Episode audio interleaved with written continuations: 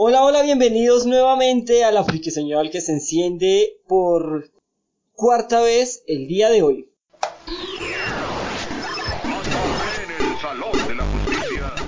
Bueno, en esta ocasión eh, sucede algo extraordinario, algo realmente sin precedentes. Una persona que parece que estaba protagonizando eh, la película de la cual vamos a hablar hoy. Eh, una persona perdida, no sé, como que encontró un portal sobre un león mágico y logró atravesar hasta el mundo de los mortales. Hola Carlos, qué milagro, bienvenido sea, a su casa. Hola Noyer, ¿qué tal? Muchas gracias acá por volverme a invitar acá a la Friki Señal. Tú sabes que siempre es un placer estar acá con todos ustedes. Y estamos con Sergio, Sergio. ¿Qué más gente? Aquí otra vez en la Friki Señal. Muy orgulloso, muy contento y pues nada, empecemos. Bueno, yo soy Nodier el maldito este podcast, eh, que se habla solamente de lo que yo quiero y, y maldito sistema y no va a cambiar. Bueno, hoy vamos a hablar, eh, hoy es el tema Halloween, ya que esta semana es Halloween y entonces dijimos sobre qué hablamos, hablamos sobre Ocus Pocus, hablamos sobre la película de Jack, el maravilloso mundo de Jack, sobre Coraline, sobre qué hablamos. Se nos ocurrió hablar sobre la mejor película de terror que se ha podido hacer en toda la historia del cine. Una película que ni El Conjuro, ni El Exorcismo de Emily Rose, ni El Exorcista, ni siquiera, no, nada, ni siquiera mm, Marcelino Panivini y las calabazas mágicas logran superar. Que es una película que se llama, una película llamada Fiesta Asesina. Pero bueno, entonces, eh, Carlos, ¿qué es Fiesta Asesina? Bueno, ¿qué es Fiesta Asesina? Primero que todo, a mí me sorprende que me haya visto esa película porque, en serio, es difícil eh, como definirla, pero Fiesta Asesina básicamente es una película de la que yo la vi sin esperar nada, la verdad, o sea, no le tenía nada de fe, pero la verdad me sorprendió porque sí retrata bastante bien muchos aspectos de las películas de terror y de las películas de esta época de Halloween. Sergio, ¿qué es Fiesta Asesina? Eh, Fiesta Asesina. Diría yo que es una parodia a las películas de terror, que bueno, pues en sí el cine de terror ahora se encuentra inundado prácticamente y también muriendo diría yo, porque últimamente siento yo abusan mucho del, de los screamers y pues básicamente con solo a punta de screamers hacen una película. Entonces siento que el cine de terror está muriendo por eso y también porque abusan de los clichés que esta película no sea, no es la diferencia, pero esta película, lo que digo, siento que es como una parodia, una burla a todas esas películas. Aunque la verdad aquí siento que los clichés fueron bastante bien utilizados en, generalmente en esta película, a pesar de que, pesar de que la película sea un poquito complicada de ver. Yo tuve que verla en dos sesiones. ¿En dos sesiones por qué? Porque empecé a verla, llegó un punto en que dije ya no más, llegó mi mamá que quería ver Hill House, entonces yo dije, no, pues veamos Hill House. Sí, genial. Un hurra por la mamá de Sergio, que además hace unos emparedados deliciosos. No, excelente serie, excelente serie para esta época. Y ya después de ver Hill House, continué viendo la película, ya más relajado un poquito. Y uno, qué diferencia. sí, bastante. Pues con, con, decirles que después de ver Hill House tres veces, eh, en, la misma, en el mismo mes, eh, yo, yo a partir de eso, todo lo que veo de terror lo mido en cuántos Hill House. Hace poco me vi Marian y lo estaba midiendo en Hill House. Todo lo que estoy viendo de terror ahora es, parece es que el mismo Stephen King dijo que Hill House era una obra maestra. Sí. Bueno, entonces yo le hago la pregunta, ¿cuántos Hill House tiene esta película? Marica, esta película, eh, según Odier, tiene eh, 11 Hill House. No. bueno, es que esta película, yo como percibo esta película, yo, yo la vi, yo la vi casualmente un día con mi, con mi esposa, ya estaba en estado de embarazo, por alguna razón tenía el morbo de ver películas de terror y asustarse, lo cual me pareció extraño que dije, marica, en cualquier momento sale el niño cual película de terror. Pero bueno, entonces estamos viendo películas de terror, estamos buscando películas de Netflix, que Netflix tiene a, tiende como a prometer, porque es como una de esas pocas productoras, si se le puede decir así, que logra coger la fantasía y llevarla a la realidad y hacer que no se vea mal hacer que uno lo tome como algo supernatural, como que esto hace parte de ese universo. Entonces nos encontramos con esta película y vamos a verla. Entonces de entrada yo dije como que bueno, aquí pasa algo súper curioso, súper chistoso. Y es que se nota desde el inicio que ellos no quieren desaprovechar ningún recurso. O sea, todo lo que consiguieron para, para esa película se ve que fue un esfuerzo y no quieren desaprovecharlo. ¿Y cómo se ve eso?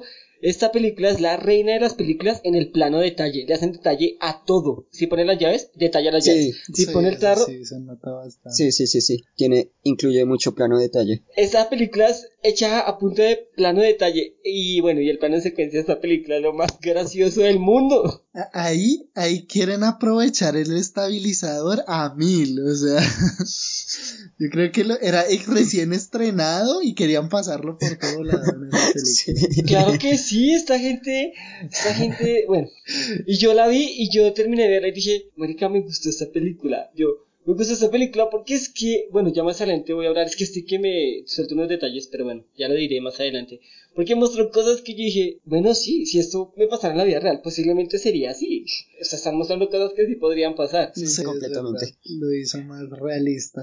Sí, es muy realista, las fallas en el, eh, como en los diálogos de los personajes, las cosas, el error, la parte humana, lo gracioso, me pareció bien, bien chistoso.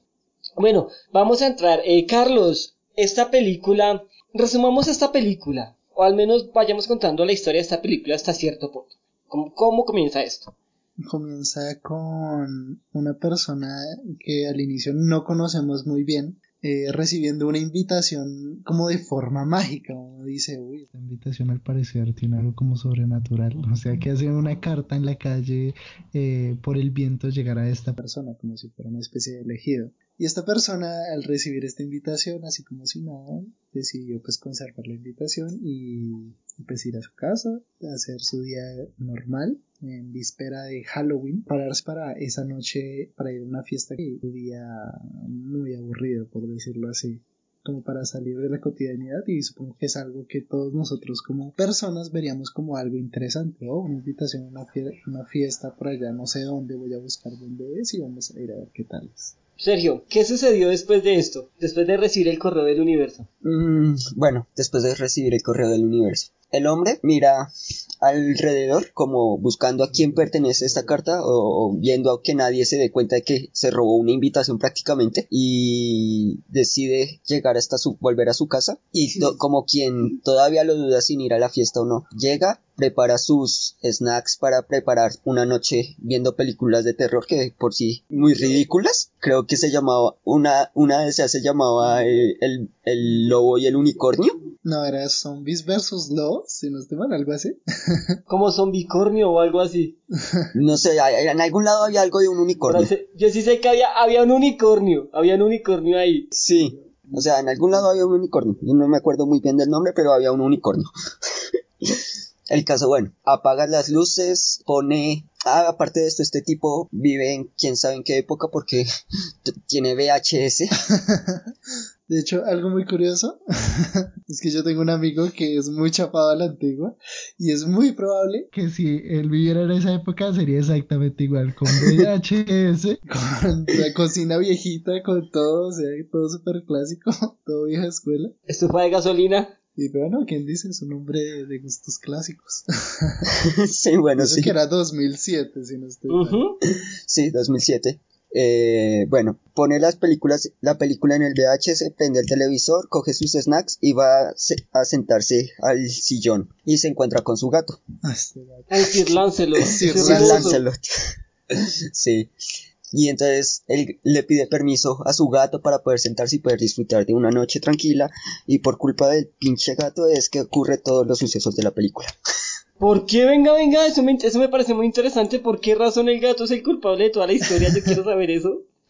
Porque si usted lo piensa, si el gato se hubiera quitado, el man se hubiera sentado, se hubiera comido los snacks, se hubiera eh, puesto a ver la película, probablemente se hubiera quedado dormido a media película, porque el título no prometía nada. Sí, como yo les dije, no esperaba nada. Y no hubiera salido de su casa esta, esa noche. Pero como el gato no se quitó, entonces procedió a ver la invitación otra vez, a buscar el sitio, a hacerse un disfraz que yo quería mencionar eso, sa eh, saca una caja que dice disfraz de Halloween va y saca una máscara lo más de genial y luego la bota y coge la caja de cartón y empieza a hacerse una armadura y toda. Con cinta, con cinta plateada. Ay, sí. Yo digo, qué hombre tan creativo también de paso. O sea, ¿quién se hace semejante disfraz en, en mora? Yo creo. Yo digo que el hombre es medio friki. Sí, yo creo. Ah, y aparte de eso, aparte de eso, coge la calabaza que tenía en la, puer- en la puerta de su apartamento, no sé, que alguien la había, alguien la había espichado y no, al man se le ocurrió coger esa calabaza que ya no servía y hacer un pastel de calabaza para llevarle a los anfitriones de la fiesta, sin ocurrírsele ni en un momento que la calabaza estuvo en contacto con un zapato. Ah, no servía. Y estaba en el piso de la calle, de Exacto. las escaleras. O sea, yo qué manta boleta. Sí.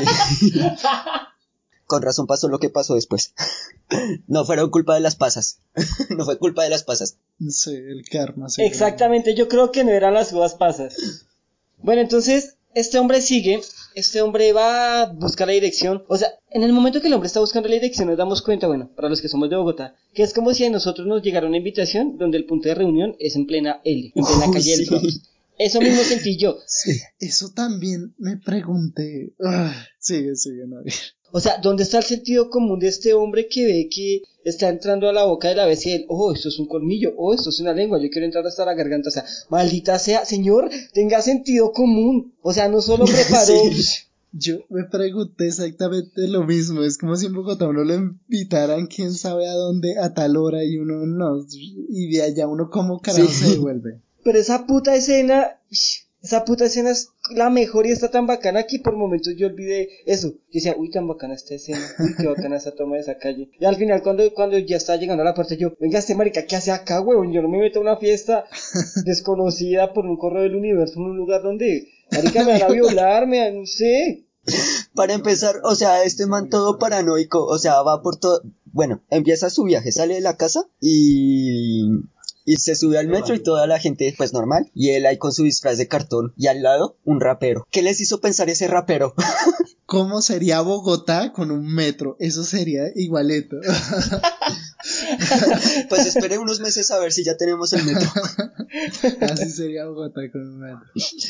Bueno, entonces este hombre llega al punto de reunión y hay unas personas ahí, acá reunidas que lo voltean a mirar como, y bueno, ¿qué pasó? No sé, no, que llegaste muy temprano y demás, trae el pay de calabaza, entrega el pan, el pan de calabaza, y esto empiezan a suceder todas estas cosas, ¿no? Entonces están supuestamente hablando, le reciben el pan de calabaza, hay un momento en el que, eh, aquí es donde empieza lo divertido de la película, Sí. el, el gordito, que no me acuerdo el nombre, De la máscara de lobo. el de la barba, levanta, el alcohólico, levanta la, el hacha y se la va a clavar. A mí ese gordito me cayó muy bien. Es muy genial. Nah, es- me parece más, el más tonto de todos. Por eso es que me cayó muy bien y en cierta forma me recordó a Alan de la película de qué pasó ayer. Sí, ¿verdad? sí, para que verdad se parecía un poquito a Alan. Y cuando este hombre va a atacarlo con el hacha, ¿qué sucede? Algo, algo, algo que tiende a suceder en lugares donde hay bodegas y hay cosas. Se enreda con algo y se enredó con él. Y más tiende a suceder en las parodias, o sea, nunca pasa en una película seria de terror. y aquí coge, ¡tum! Obviamente se delata, aparece la sombra del hachi. No, marica, ya amárrenlo, ya no hay nada que hacer. Sí. Entonces lo amarran a este hombre y empiezan a suceder cosas extrañas y es que se entera de que lo quieren matar, de que este man es una víctima. Pero bueno, volviendo al tema, la invitación, este correo universal, eh, del universo, perdón, llega y dice fiesta asesina. O sea, yo entiendo que una, una invitación para una fiesta de Halloween diga fiesta de Halloween, fiesta del terror, algo, algo así, pero fiesta asesina. Tú mira una fiesta que diga fiesta, vi- fiesta de violaciones y uno diga, ay no, voy a ir a violar. No, marica, ustedes van a, a que lo violen. Sí. y aparte de eso, Pues, eh, pues a mí la verdad no me parecería, me parecería como tan raro el título, o sea, pues uno diría, ah, fiesta asesina, chévere, pues, no sé, la temática o algo así. A mí lo que se me hace extraño es que, pues, eh, no quiero decir spoiler todavía, pero pues teniendo en cuenta la profesión de este señor, Exacto. pues supongo que no se lo quería tomar tan en serio. Pero bueno, pero también el man se tomó el trabajo de buscar la, la dirección por computadora. No se, no, no se percató del sitio donde era. O sea, lo que, lo que dijimos antes, o sea, era en plena L de- del Bronx. o sea, sí. en plena L de Nueva York. Algo de sentido común, por favor.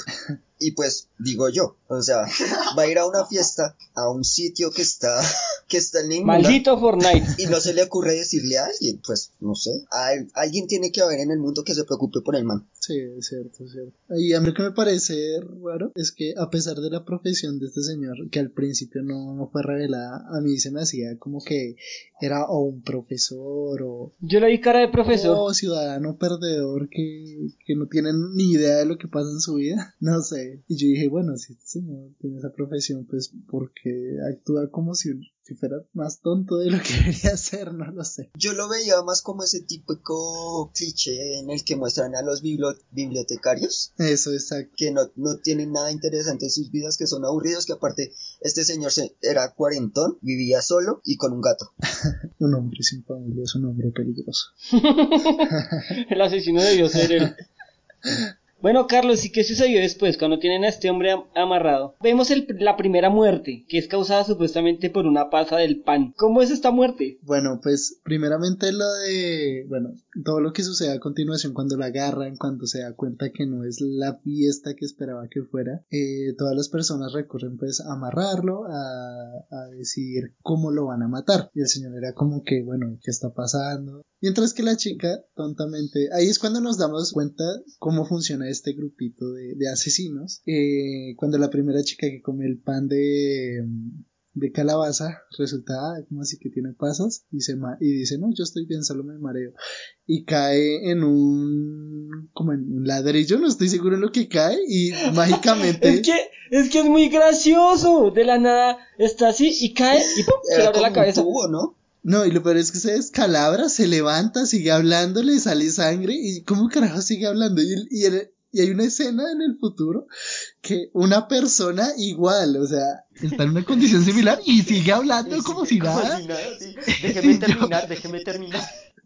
Y yo como que ya muérase. O sea, ahí, ahí- ahí es cuando digo, esto es una parodia a películas de terror y todo eso, porque pues, o sea, obviamente con un hueco ahí en la cabeza, lo primero que hacen es desmayarse, diría yo. O socorrerla, al menos. Nadie fue, nadie fue a ayudarla. Sí. Y en el caso de la persona que más adelante le pasa algo similar, o sea, con algo así como lo que le pase a ese man, se desploma uno de una vez, no, no, como que déjeme terminar. Claro, ahí uno sí se da cuenta. Y es interesante que, pues, a partir de eso uno se da cuenta del grupo tan patético de personas que intentan crear como su arte, como, o sea, bueno, quieren Sí. crear su arte y, y son así de pendejos. Para mí esa escena es crucial, porque uno esa, se da cuenta de cómo va a seguir el ritmo de la película. Exacto. Ahí yo dije, ok, yo creí que esto iba a ser una película en la que iban a estar torturándolo, haciéndole cosas durante todo el transcurso de la película y de alguna forma, al final o iba a morir o iba a vivir. Pero no, con esa escena ya me di cuenta de qué era lo que iba a pasar. O sea, de ahí en adelante yo dije, esto es lo que va a pasar y este man se va a salvar por tales y tales motivos o va a morir, pero, o sea, va a ser el último. Y gracias a la estupidez Sí. de todo ese grupito. Vengan, y no es aquí cuando se ponen a discutir por el tema de la muerte de esta chica que el hombre se logra escapar por primera vez. Eh, También. No, No, no sé. No. ¿En, en No, qué momento ahí es cuando, se escapa ahí por es primera vez? cuando, ahí es cuando el ebrio, el ebrio se pone todo como que tú la mataste, tú la mataste, y empieza a rozarlo con ácido, no sé qué cosas, Ah, sí. ¿Qué con terminó? No me algo acuerdo. así, no me acuerdo. El caso que, Y que era que terminó siendo vinagre. vinagre. Quería volverle un Y pepinillo estos, rico. estos manes son tan patéticos que no pudieron, o sea, en serio, vinagre. O sea, no pudieron conseguir un ácido de verdad para, se suponía que era una noche de, de sacrificio ahí para su arte y no fueron capaces de conseguir los materiales que necesitaban, no sé. Como la sierra. Ay, no, la serie la, la, la sierra la dejamos para el final porque La esa- sierra. la sierra es, es la reina, amo y señora de esta película. Bueno, entonces que de- después, después de esto, después de la muerte de esta chica y que... ¿Qué sucede, Sergio? Eh, después de la muerte de esta chica, eh, empiezan a, a hablar de que tienen que llamar a Alexander, que él es el que les está patrocinando la beca para que puedan estudiar arte. Y es una supuesta jugosa beca bastante cara. Sí, o sea, es una beca que mejor dicho, o sea, Les va a solucionar todo. pero bueno, el caso es que llega empiezan a hablar de qué van a hacer porque preciso se murió esta chica, entonces deciden esconderla para que Alexander no crea que son unos inútiles. Y lo peor es que ellos mismos lo dicen. Sí. Y bueno, el caso, llega Alexander co- junto con otro tipo, no me acuerdo cómo se llama. Con el ruso. Sí, es un traficante también. Cabe aclarar otro cliché. Bueno, aquí empieza esta reunión con Alexander, ¿no? Sí, exacto, empieza esa reunión con Alexander. Y Alexander llega con un perro. Mm, también. con un perro y el perro y el perro empieza a olfatear el cadáver de la chica que se murió y esta otra ¿cómo es que se llamaba la chica? La, la, la chica, la, la monita, la de pelo cortico, Sí. se percata de eso y pues dice que necesita sacar al perro porque supuestamente es alérgico. Sí, entonces saca y deja al perro afuera, amarrado para que no le pase nada tampoco. Me sorprende lo juicioso que es ese perro. sí, Porque yo juraba que iba a ser también el típico cliché del perro que hace algo raro que arruina alguna cosa relacionada a la película, pero pues la verdad sí. pues en cierta forma hasta el final sí. Y bueno, y entonces es cuando empiezan a, a discutir en- con Alexander qué es lo que querían hacer realmente. Y es ahí cuando el man empieza a desamarrarse las manos porque ni siquiera un nudo saben hacer esos manos. Y son malísimos. Se logra escapar, pero el muy tarugo va y se encierra en un armario. No, ni siquiera. Primero, primero está detrás de unas cajas, mirándolos. Y no fue capaz de salir en silencio en un principio. Bueno, sí, sí, sí, sí.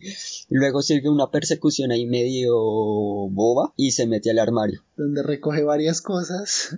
Ay, no. donde ve extintores y todo. Y sale y las tira. Y sale corriendo. Sí. Ustedes no tuvieron la misma mirada como el cliché de películas como mira a alguien estúpido hacer algo y lo que hace es seguirlo con la cabeza. ¿Cómo así? Ah, sí. Como que este imbécil que hizo. O sea, cuando alguien hace alguna estupidez en las películas que todos lo están mirando y lo que hacen es seguirlo con la mirada como ¿qué? Ah, sí, también, también. O sea, cómo lo fueron a dejar escapar de salir corriendo después de salir del armario. Fue muy Muy. Scooby-Doo, ¿no? Muy Scooby-Doo, exactamente yo iba a decir eso. Me leíste la mente, Sergio. Bueno, y entonces ahí es cuando lo logran atrapar y esta vez ya lo colocan es con cadenas. Oh, teníamos cadenas. Usemos las cadenas.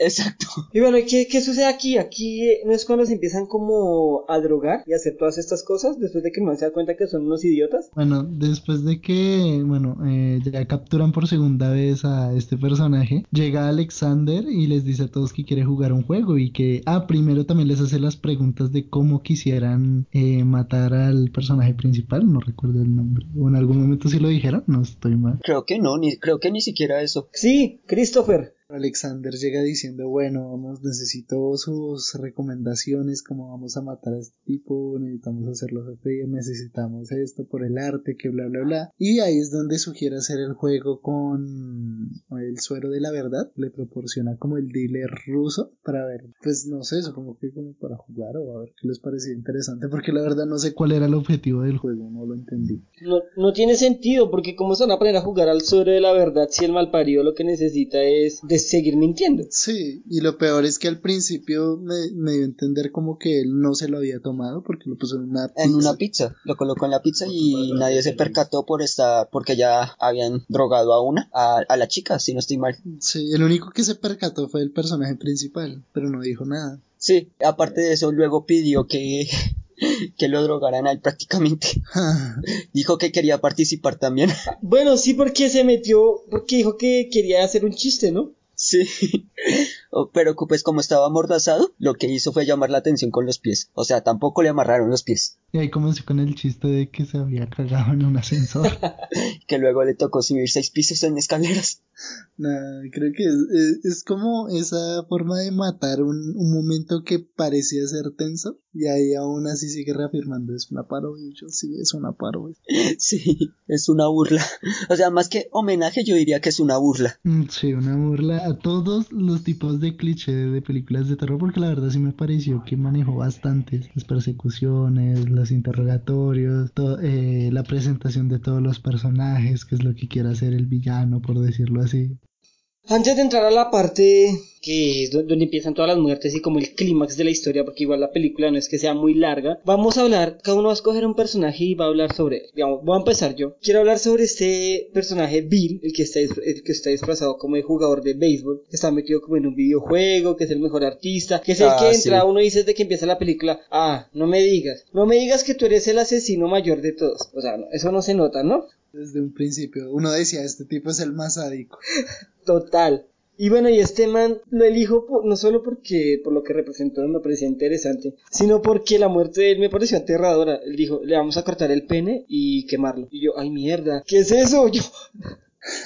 ¿Qué personaje, Carlos? Bueno, yo me iría con el, como por re- realzar el, el personaje típico, el de la chica, el de la monita, porque es como que a la vez era la chica mala del grupo y a la vez era como la chica tonta de toda típica película de terror.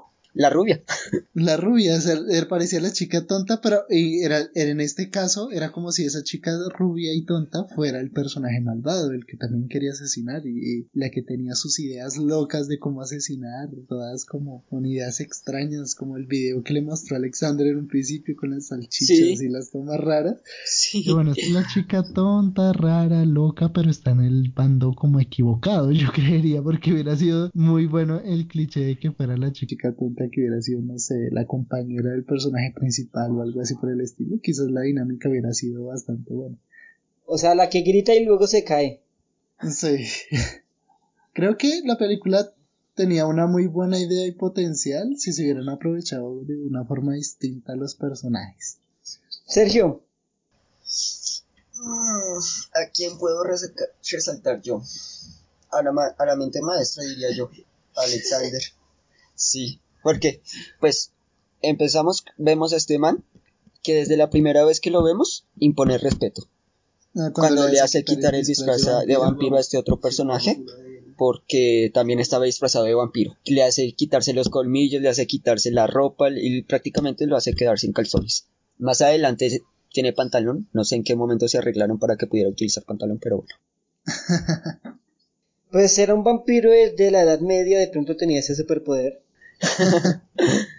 O de pronto después de que tuvo sexo con Alexander se lo puso. Es que eso, eso es lo que quería resaltar. eh. O sea, el man, el man, aparte de, o sea, de tener un- algún problema, porque, o sea, para quien un homicidio es arte, empieza a interactuar con estas personas, empieza a drogarlas y, y cuando los, dro- los droga empieza entonces a tener sexo con esta vieja, con la rubia, y luego con el gordito y yo en el momento en que tiene sexo con el gordito yo como que ok, este man tiene Ese man es problemas. todo sexual. Al principio, desde considerar el asesinato como arte. Sí, yo, yo dije, este man tiene alguna enfermedad de transmisión sexual y lo que quiere es... pegarse. Sí. ¿Y qué? Y porque ya van dos, la noche todavía es joven, todavía faltan personas. Bueno. Y eso que llegué a pensar en algún momento que Alexander quería violar al personaje principal de la película. Ouch. Y era como que este tipo ya, que más absurdo va a ponerse la película. al principio cuando cuando el man, este man hace la- su intervención en el grupo y dice que también quiere participar, llega y dice, me caes bien, eres mi nuevo mejor amigo. Y dije, listo, ahí fue, ya empezó. Contagio. Eh, bueno, después de que contagia a, la chica y al, gordito, eh, pasan un montón de cosas. Empieza a burlarse dentro de los mis del de- eh, se empieza a burlar del chino japonés coreano, del man que es- está disfrazado de beisbolista. Y es, yo prácticamente creo que ese fue el detonante del beisbolista. Pero entonces en ese mismo momento también se agarra con, con, con el gordo, ¿no fue? No recuerdo. Pues la pelea. Bueno, con el man que estaba, que quería tomar era fotografías. sí, Bueno, sí. El gordito. Y ahí es cuando descubren que este man no es ni artista y que como mente maestra, pues, también falla. mucho. Pues es que fue cuando Sí. comenzaron a abusar con el juego de verdad. Entonces comenzaron a pelearse. Bueno, sí, pero antes de seguir esto se detonó fue porque, bueno, porque el fotógrafo, que ay me parece un personaje tan lindo, nadie le, que- le quería ayudar, porque él quería hacer una foto. Entonces lo que sucedió es que como nadie lo quería ayudar, ¿qué tuvo que hacer él? Llamar a su asistente. Sí. Y ahí fue cuando empezó como esta pelea, ¿no? Fue como que hace ella aquí, que no sé qué, y la vieja como que recasual, como que, ah, no, no sé, qué Ah, tal. sí. Que incluso le quita por un momento la mordaza a Christopher, que es el protagonista. Y Christopher le dice, eh, "Huye, Corra. corre, no sé. Y él, y ella, ah, no, tranquila, esto, tranquilo, esto suele suceder en los sets. Ella, ella sigue pensando que esa situación es normal. Y bueno, vengan, eh, le ponen el, la inyección en el cuello a Alexander. ¿Y qué sucede ahí? Se empiezan a preguntarle, ¿realmente tienes la plata de la beca? Y el man dice, no. De hecho, lo que pienso hacer es matarlos a ustedes y luego vender su arte porque la obra de un muerto vale más. Dice, ah, entonces nos gus- te gusta nuestro arte y no sé qué. Y ahí comienza todo el revoltijo. ¿Qué has hecho, qué has hecho con nuestro arte? Se lo, lo tiene mi abuela en su casa en Jersey. Pero ahí, ahí es cuando llega el ruso, ¿no? Sí. Ahí llega el ruso porque el ruso estaba comprando pescado con papas, ¿no? Más la Sí. droga. Ah, la cocaína, ¿no? ¿No? Aja. La cocaína que luego eh, se la roba el luego perro. se la roba El perro, sí. marica. Perro, marica. Yo en ese momento yo creí que el perro iba a morir, era eso por sobredosis. No me, no me esperé lo, no me esperé lo que pasó después. Yo, no, yo lo primero que pensé, este perro se va a volar. se irá a volar. Bueno, aparte de eso también descubrimos que Alexander no es ningún artista, que es un cocinero. Y ya creo que eso es todo lo a resaltar de la mente maestra. Y ahí ya fue cuando eh, fue como el punto de quiebre para este personaje, el que estaba vestido de beisbolista. Ah, sí. Que aprovecharon que iba a escapar el, el personaje principal, Christopher, según dice Navier, porque la verdad no me acuerdo haber escuchado el nombre. Sí, se llama Christopher. No es que ellos le sacan, ellos sacan la identificación de Christopher de la billetera, el ruso la saca y la lee, que le quita el dinero y se dan cuenta que es como un oficial como de parquímetros o algo así. Sí, que era como de oficina, que era civil, entonces que De tránsito, sí. no-. Sí, que era como un aliado de la policía, pero que no era policía. Pero pues en realidad eso era mentira. Era como un celador. Sí, Sí. sí, algo así. Pero bueno, y llega este ruso y está formado el mierdero. ¿Y cuál es la instrucción que recibe? Alexander le pide que, como ya se enteraron de la verdad, le pide al ruso que le dispare a todos, que los mate a todos, porque ya se dieron cuenta de la verdad y que supuestamente también va a sacrificar al perro. Pero primero le dice que le dispare a Paul, ¿no? Paul es el fotógrafo. Sí. Sí, fue el primero que le disparó. Que le dispara y Paul an- antes de morir logra tomar su fotografía maestra. Y es ahí es cuando se insiste, le pegan un tiro y le la sale la sangre y dice, viejo, déjame terminar por lo menos. Y sigue hablando. Sigue hablando como otro minuto y el otro le pega otros tres tiros y ahí sí. Como tres tiros y todavía sigue parado. O sea, a mí me sorprendió en serio cómo lo lograba. Antes de seguir con esta, se- con esta serie de asesinatos, Carlos, ¿qué fue lo que sucedió previamente con el gordito alcohólico que se bañó la cara en alcohol? Ah, ¿Qué era lo que había sucedido y que salió a fumarse un cigarrillo? Ah, bueno, se salió a fumar un cigarrillo y ahí fue cuando yo dije, este es el personaje más estúpido de toda la maldita película. Sí.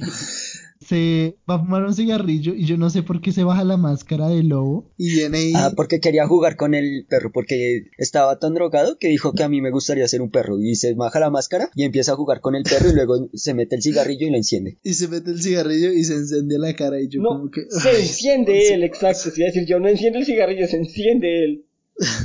Y yo como que, ¿cómo va a fumar el cigarrillo a través de la máscara? O sea, ¿para qué? Sí, yo también. ¿Y cómo vieron el detalle de que entra la chica, entra la chica y saca al asistente del fotógrafo, intentan apagarlo? Oh, los, eh, que los, ¿cómo se llama? Los extintores están dañados. Devolvámonos por unos extintores buenos. O sea, todo ese tiempo que se demoran y ni siquiera el man se revuelca o hace nada. Y lo peor es que deja prácticamente eh, que la máscara se pegue a su rostro. O sea, yo que... Sí. Al final el man logra quitársela, pero parte, porque la parte del hocico del lobo, Queda, queda como los dientes. Sí, Le quedan en la cara.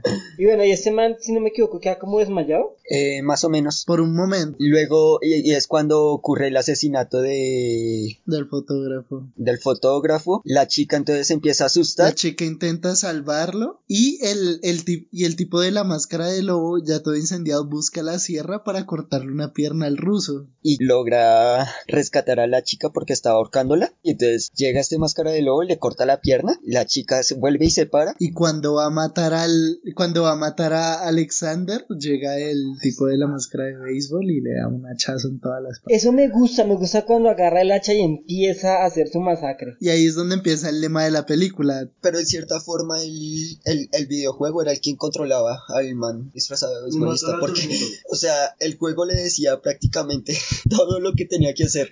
Todos mueren.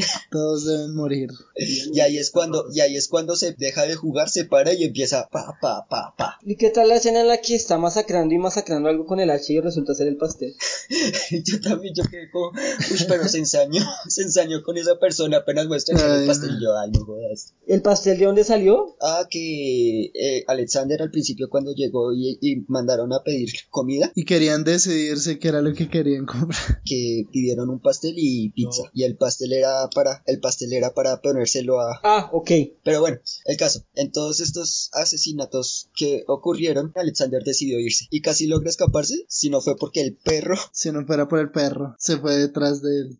El perro que ya estaba drogado se fue detrás de él y le arrancó el labio. Sí, le mordió la cara, le arrancó como la parte de la boca, sí, la parte frontal y quedó solo con él, con los dientes. Bueno, no sé, no lo puede ver muy bien. Sí, y luego llegó el, el man del, eh, de béisbol y lo remató. Y comenzó a darle batas a lo loco. Todos deben, todos deben morir. Y empieza la mejor persecución de películas de terror que yo he visto en mi vida, donde están implicados Christopher, está implicado Bill, que es el de béisbol, y está implicado el de Máscara de Lobo. De Máscara de Lobo, que se levanta después. Entonces, este empieza Christopher a buscar por dónde salir. Y mientras busca por dónde salir, es muy chistoso porque tiene como cuatro intentos fallidos. Como que llega y trata de esconderse. Ay, no, no, no, por aquí no puedo. Por acá, no, por aquí tampoco. No, por acá, por aquí no. Y ve la opción y sube y, y es muy gracioso porque Bill va detrás de él, todos deben morir, y el marica en lugar de seguir corriendo, está mirando a ver qué pasa, a ver si Bill viene. Cuando ve a Bill es que le da por salir corriendo y... Se le da por orinar. Eso, eso iba a decir yo. Pero a mí me pareció muy interesante la parte como del ascensor ese que era como de, de una tira, bueno, que es como estilo los de centro comercial, que intentaba subir y después el otro oprimía el botón para que bajara y, todo ese tipo de cosas. Eso me pareció muy bien jugado, o sea, fue interesante, fue chévere. Pero yo debería romperlo para que se varara o algo así y el otro simplemente sí, hacer algo, pero, pero no, solo lo devuelve y se va. Y le da tiempo hasta para orinar. Ahí es donde yo digo que él es tan huevón que en lugar de irse, espera a verlo. Sí. Y se queda mirando la entrada mientras que orina. Sí, me, me gusta mucho eh, la parte cuando orina. Es, es, que este man es muy, como muy ordenado con todo, ¿no? Él es demasiado, demasiado ordenado, tiene sus alarmas para sus pastillas, él no se va a orinar encima, no, él busca un sitio para orinar porque no lo va a hacer. No, pues ya se, ya se hizo del dos encima, ya, ya aprendió la lección. la lección, pues no está de mal volverlo a hacer. Pues sí, yo en esa situación, o sea, es que el man también le faltó como sentido común. Desde un principio, definitivamente. Sí. Y, es, algo, y es algo como muy curioso porque al principio todo el grupo de asesinos dijo, no pensamos que alguien fuera tan estúpido como para venir con esa invitación pero ya vemos que sí lo hubo. Pero bueno, este man, Christopher sigue huyendo, sigue huyendo de, de Bill y eh, lo está buscando qué hacer. Logra esconderse como, digamos que detrás de una especie de andén, de volado, yo no sé. Y, oh, vaya, vaya. ¿Qué sucede? Suena, la alarma. Suena la alarma. Y Bill, ah, ya te encontré. O sea, lo más cliché, o sea, él logra despistar al asesino para que algo logre revelar su ubicación y el asesino vuelve. O sea, como si no fuera suficiente lo del chichi sí. Aparte de todo el cliché que es la persecución, porque el man corriendo y el otro caminando nada más, y aún así siempre estaba ahí detrás. y se levanta el máscara de lobo, busca su sierra y pues bueno. Las extensiones. Sí, eso iba a decir yo. Y es que no se podía olvidar, una extensión y bien larga esperando a ver si iba a alcanzar. O obviamente, obviamente porque pues las películas de terror todo el mundo tiene motosierras eh, eléctrica o a Sí, o sea, esta película es súper realista. Bueno, o sea, si usted tiene una motosierra, ¿dónde putas la tiene conectada? Y este man, bueno, pues me toca buscar dónde conectarla y me lleva una extensión bien larga, bien, pero bien larga. Y bueno, a todo lado corriendo con su extensión. Sigue Christopher, sigue Bill, sigue Máscara de Lobo, siguen, siguen, siguen y llegan. Llega de Máscara de Lobo y se sube también por el ascensor. Y el plano detalle que hacen de cómo el cable se empieza a subir también por la rampa, yo dije, ese man se va a morir porque el cable se va a enredar. Yo pensé esa exactamente lo mismo. Pero pues, curiosamente no pasó nada. A continuación, yo creería que sigue el otro cliché de películas de terror, la típica fiesta de, estudiantes, de ah, universitarios, en la que se toda la cosa, en la que se camuflan y también el asesino los persigue, pero nadie cree que pasa nada malo. Sí. Bueno, llega Christopher es, muy, es muy, me encanta, me encanta, me encanta esto porque él llega buscando un teléfono celular, llega buscando un teléfono celular, necesito un teléfono celular, necesito un teléfono celular, llamen al 911, llega y se esconde, bueno, llega Bill, normal, todo el asunto, él trata de buscarlo, no lo ve, se toma un vodka con limón, relajado. Súper relajado, o sea, como si nada pasara, como siempre hacen los villanos. Sí, tuvo tiempo de tomarse su trago, hasta que otro cliché de muchas películas, las luces tras, la, tras una tela, tras un vídeo, logran delatar todo. O veo la sombra de él, listo. Es muy, este Christopher está buscando un celular y que se encuentra un hombre vestido de celular. sí. Y baja de las escaleras y queda como que no, porque yo al menos que el hombre de celular le preste un celular. Y después de eso, digamos que antes de llegar a la, a la parte final de las muertes finales y todo esto, llega el gordito, llega el gordito todo ah, ah, ah, y ve las luces de Navidad, luces de Navidad encendidas, electricidad. la electricidad dice, ¡eh! Lo logré. Y empieza a buscar, empieza a seguir las extensiones. Está buscando dónde conectarla. Empieza a seguir, seguir, seguir. conecta su motosierra. Y ahí hacemos una pausa. Vamos a la siguiente parte que es cuando Christopher está buscando dónde esconderse. Eh, y encuentra un salón de arte, lo más de raro. Un arte súper conceptual, trascendental, Andy Warhol, yo qué sé. Sí, muy Andy. Algo súper extraño. muy Andy. Que eran como una especie como de baile unas o actrices ahí corporales, no sé qué intentaban lograr. Habían como tres viejas y un man. No, y lo curioso es que eh, era como una escena para la fiesta, como una escena de, arte que querían demostrarle a la gente cuando pasara por esa habitación. Y yo, yo no sé, yo, yo realmente no sé qué estaban pensando hacer. Así es el arte, Sergio. Y ahí es donde se esconde ya nuestro personaje de Christopher. Nadie le cree porque pues estamos en una fiesta de arte, entonces todo es conceptual, cualquier cosa, o sea, somos artistas del método y todo, todo el papel que tomamos nos lo creemos y somos parte de él. Entonces llega Bill y lo encuentra y lanza un hachazo y destruye algo que estaba frente a él. Una calabaza. y Christopher es de, destroce, de ganémosle, derrotémoslo, no sé qué. Y no, yo soy pacifista, tenga su hachazo. En la yugular. y empieza a matar a todo el mundo. La carnicería. Y empieza como este, y Christopher como que se va a resignar, ¿no? A morir. ¿Y qué es lo que sucede en este momento? y en ese momento volvemos al gordito. Al, al, de máscara de lobo. ¿Qué pasa con el máscara de lobo, Sergio? Acaba de conectar de su motosierra, aparte de todo eso eh, conecta su motosierra y trata de encenderla y en lo que la enciende toma mucho impulso hacia atrás y se cae por la por el barandal por un balcón que convenientemente está detrás, de, la, ventana, en la que están ellos. pero la motosierra con la caída y con el cable no se cayó haciendo que la motosierra quede en toda la ventana donde estaba Christopher y ahí es donde Christopher se le viene la maravillosa idea de enfrentar a Bill con la sierra a ver si ya puede por fin lograr deshacerse de esa noche tan desagradable y vuelve a suceder lo que decíamos que sucedió en la primera muerte de la película, y es que le está enterrando la sierra a Bill en la cara y él sigue gritando. Ya tiene media sierra en la cabeza y sigue gritando. Uno es como que, ¡qué vida! Y sigue gritando y no se muere. O sea, ya le partió la cabeza y no se muere. Aparte de eso, la posición en la que quedó muerto, ¿no? O sea, con la mandíbula abierta, con la cabeza bien rígida. Y al final le deja la calabaza. Me encanta ese detalle de la calabaza. Esa escena fue, esa toma fue para mí de las mejores. Digna de una. Esa era la fotografía ideal para, para Paul, pero como mataron al pobre Paul de un balazo en la cabeza.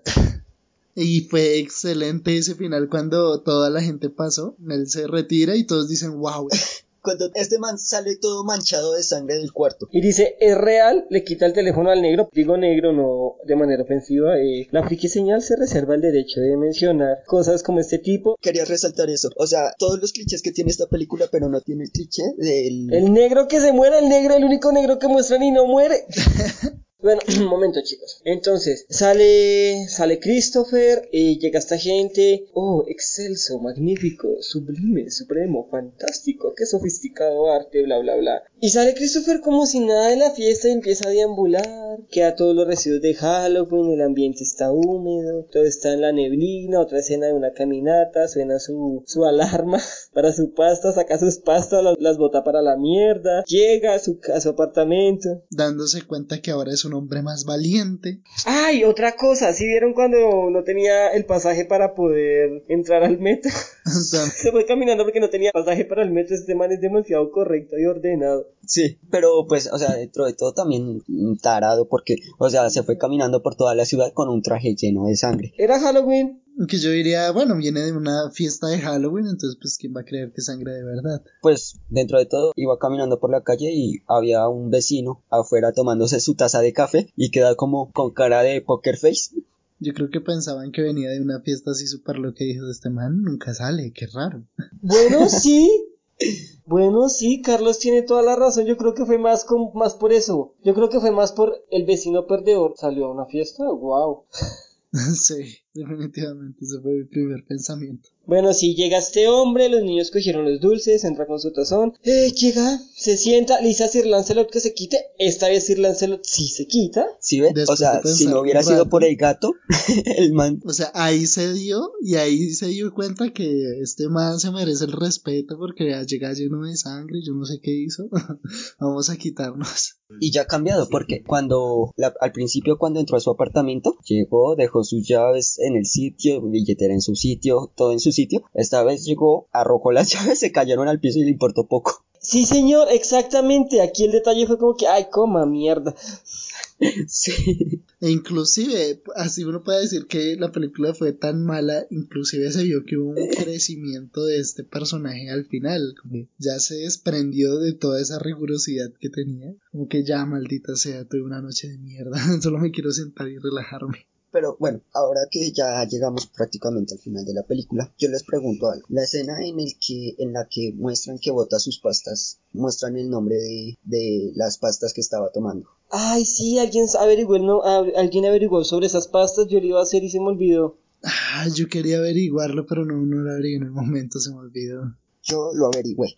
Yo quería saber para qué eran esas pastas. A ver, Sergio, ¿para qué eran esas pastas? Son unas pastas que se utilizan para el tratamiento de la ansiedad y el pánico. Mmm, con razón. Qué visaje. Después de que acaba de matar a un hombre con una sierra, después de que casi lo matan, después de que vio tantas muertes. Y ahí es cuando se da cuenta que en realidad no era ni tan ansioso, ni tan nervioso.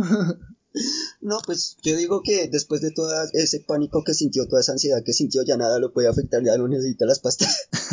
No, papito, eso forja el carácter. Uh, sobrado. Y eso es lo que denota diciendo que creció como personaje. Bueno, y aquí acaba esta película, el hombre se sienta, enciende su televisor, le da play y bueno, ahí, ahí como rompiendo, rompiendo la cuarta pared pasa esto, inicia la película y, y suena ahí de fondo como un aullido.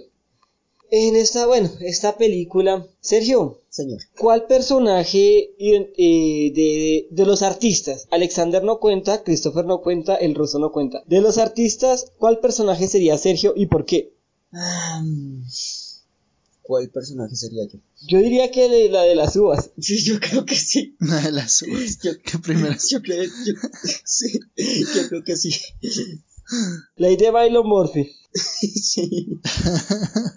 sí, yo definitivamente sería la de las uvas pasas. Carlos. Eh, bueno, yo no soy gay, pero yo creo que yo sería el fotógrafo. Lo supuse. La verdad, creo que yo, yo sería tan, tan tonto como para decir al final, como que antes de morir decía, por favor, déjame tomar la foto, necesito morir en paz, no. Y sí sé que Carlos es así, de insoportable. Yo sería como que no, por favor, no. Sería igualito. ¿Y usted, Camilo, cuál sería? Yo sería, ay, naturalmente sería Bill porque todos deben morir. Diablos. Uy, pero que Siempre. sí, diablos. Y porque al igual que Bill, odio a los blancos. Lo gracioso es que él es blanco. lo gracioso es que él es blanco. Bueno, yo les pregunto entonces, ¿qué aprendieron? Carlos, ¿qué aprendió? Sergio, ¿qué aprendió? yo aprendí que hay que tenerle miedo a los callados. Ley de oro. bueno, no mentiras, ya habla, ahora sí hablando en serio. Pues obviamente haciendo un poco de, de, teniendo un poco de sentido común, pues no ir a fiesta de un desconocido. O sea, así por Julio Flores, porque me llegó la invitación del correo del universo. y segundo, pues, o sea, no me voy a meter en situaciones tan estúpidas como esas. Realmente tratar de evitar situaciones tan estúpidas como esas. Carlos. Bueno, eh, creo que yo aprendí, pues no más que aprendí, sino que es una excelente película para uno darse cuenta de la gran cantidad de clichés que tienen todo este tipo de películas y que se nota que a pesar de que ya sea una película de bajo presupuesto y sin una muy sin un brillante guion ni nada de eso se nota que es una película hecha por una persona que le gustan las películas de terror y, como ese arte. Entonces si uno quiere aprender algo más si uno quiere un resumen de lo que son todas las películas de terror en una esta puede ser una buena opción. Salvo que esta película no tiene nada de ese efecto paranormal. Y eso que al principio dar como que parece paranormal pero pues la verdad al final solo era una carta perdida como si nada. Sí, o sea, es como, como que dentro de todos los clichés que utilizan, el, solo faltó el, el paranormal. Pero pues que si lo hubieran usado ya también sería muy... Ya sería muy, ya, ya se pasarían un poquito de Ya sería mucho. Ah, con lo que estuvo, estuvo bien, dentro de todo. Sí. Sí, dentro de todo, sí. Y uno ya ve que si uno va a ver una película de terror, uno ya sabe lo que se aprende, que uno ya sabe que de esto aprende y desaprende lo que sea. En mi caso, eh, ¿Yo qué aprendí?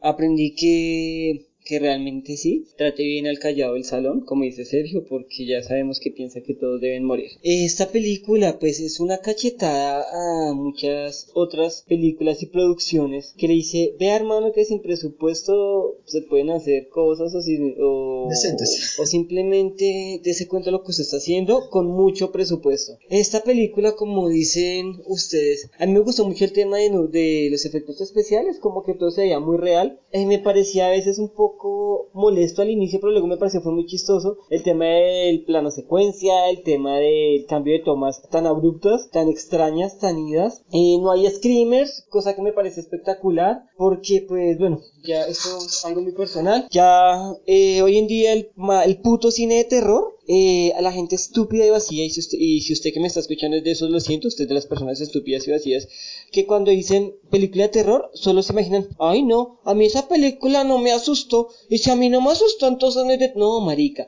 película de terror es que tiene el mundo del terror, trata de terror. Usted podría tener una película de hombres lobo que comen gente pero que haga reír, es terror y comedia, señor, no se asusta, pero es de género de terror.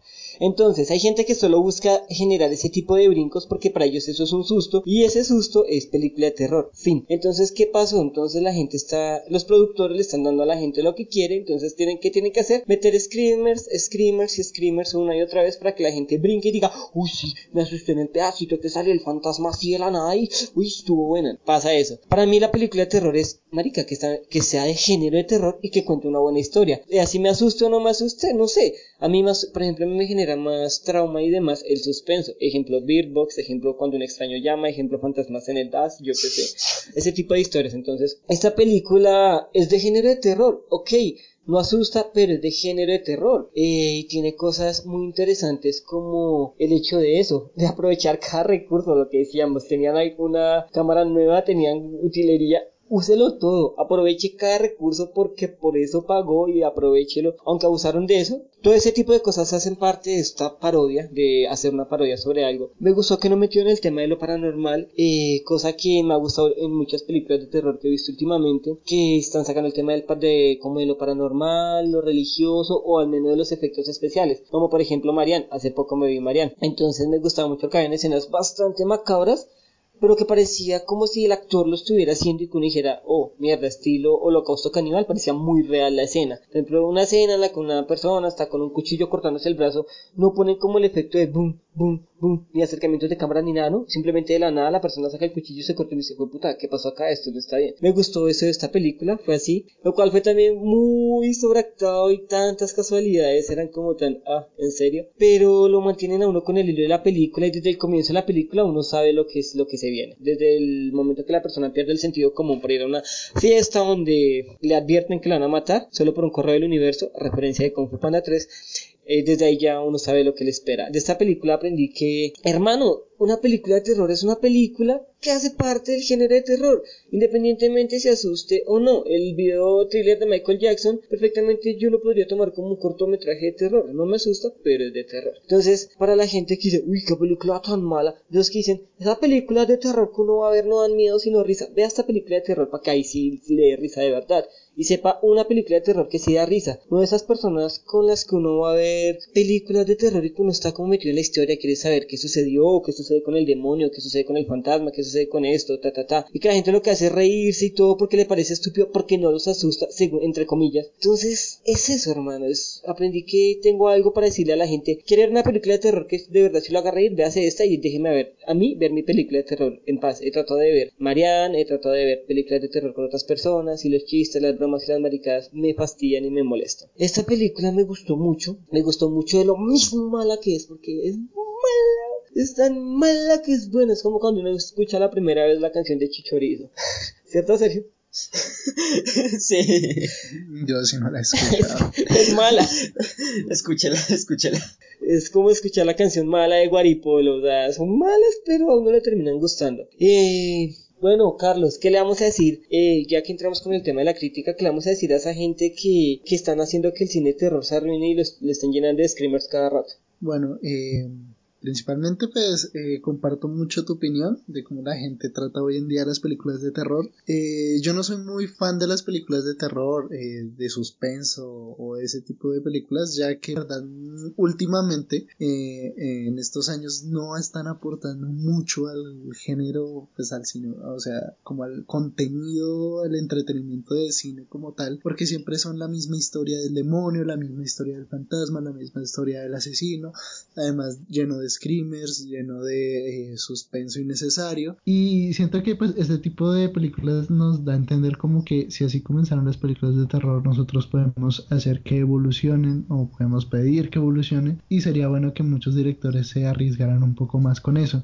Eh, como tú dices, una persona dice que hay no es película de terror porque no asusta, pero no, una película de terror puede ser inclusive, hay series animadas de terror, hay series de terror, hay películas de terror, así no asusten, pero llevan ese género, o sea, como tal lo mantienen, eh, sea con eh, cosas sobrenaturales, sea con asesinatos, hasta en los videojuegos se ve reflejado inclusive creo que en videojuegos el terror es mucho mejor manejado, ya que es un poco más inmersivo. pero aún así, todo, todo, todo está reunido en ese género y pues tú sacas lo que tú creas que parece eh, bien para ti de terror, si tú quieres disfrutarlo, si quieres pasarla bien y, y ya, pues si no te gusta, pues te puedes alejar, pero pues debes tener en cuenta que el terror no solo son sustos, no solo son escrimas, sino muchas, eh, una forma diferente en la cual tú puedes eh, ver las películas, sea escenato, sea suspenso, sea como todo, y pues ya tú decides cómo disfrutar.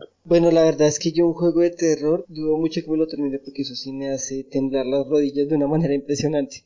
Si alguna vez se anima, le recomiendo Outlast. Outlast. No, no, no pude con un juego de la Nintendo DS. O de Evil Within, también es un excelente juego de terror. O Slenderman Arrival. Ese sí no lo jugaba. Ya es viejito, pero hay partes en las que sí. Bueno, eso es a lo que me refiero. Ya pues, si quieres experimentar realmente sustos, pues hay otras formas en las que las personas pueden recibir ese terror, como otras en las que las personas normales quieren ver solo una película para entretenerse. Sergio, eh, con respecto a esto, ¿hay algo que decir? Pues ya lo que dije al principio del episodio, considero que el cine de terror está muriendo, pues prácticamente por eso, porque están abusando mucho del screamer. Yo la verdad no soy mucho del cine de terror porque pues por parte de mis creencias, pero digamos que de vez en cuando miro una película, alguna serie de terror y pues hace poco con la película de la monja realmente me pareció hasta absurda porque pues me, me ponen un poco de he escuchado que es una película muy larga y mala. Sí pues es que lo que vuelvo y digo abusan del screamer. O sea todas las apariciones de la monja son puro screamer y de resto es como investiga acá investiga allá investiga acá. Pero cuando hace aparición la monja es puro screamer. En cambio retomando lo poco que hablamos de esto. Cuando vemos la serie de, de Hill House, en toda la serie, si no estoy mal, hay dos dos, o tres eh, screamers nada más. O sea, son 10 capítulos, cada uno de una hora y solo hay tres screamers. Son, y son escenas que duran dos segundos, tres segundos por mucho. O sea, son 10 horas y en total son 9 segundos de screamer. De resto todo lo manejan es con suspenso, con todo. Yo creo que eso es lo que realmente hace una buena película de terror. O sea, que a uno lo ponga en el ambiente, lo ponga a uno en esa situación. Bueno, no quiero hablar mucho de Hill House porque más adelante quiero que hagamos un capítulo, entonces ay, vamos a tener que verla otra vez y va a ser algo maravilloso. Sí. Carlos, para despedirnos, ¿qué tenemos que decirle a toda esta cantidad de frikis que nos escuchan? Bueno, lo que les quiero decir es que espero hayan disfrutado el episodio. espero eh, cada vez que vean una película de terror reflexionen un poco acerca de que si creen que realmente es una película de terror les va a gustar, si creen que la van a disfrutar, si creen que es terror, si creen que no. Pues este, este podcast está eh, este episodio está enfatizado en que pues aprendan un poco de esto, que si algún día quieren ver la película, si algún día quieren aprender un poco más sobre toda esta cultura, pues aquí estamos para ustedes. Sergio. Eh, nada, pues gracias por todo. Eh, que espero que esto sea como un llamado de atención a todo lo que vemos como parte del terror y que hagamos esto como para cambiar ese paradigma, ese, ese ideal que tenemos del cine de terror. Maldito Fortnite. Sí, completamente. Charlie, redes sociales, ¿dónde, ¿dónde encuentran a Charlie? Bueno, me encuentran en Instagram como eh, arroba Charlie White Black, mis fotos en blanco y negro que nunca subo, y en Twitter como soy Charlie White B, aunque casi nunca estoy por ahí. Sergio. Eh, nada, igual, la misma de la vez pasada, Bulco Raya el Piso Art en Facebook e Instagram, eh, si les gustan las ilustraciones.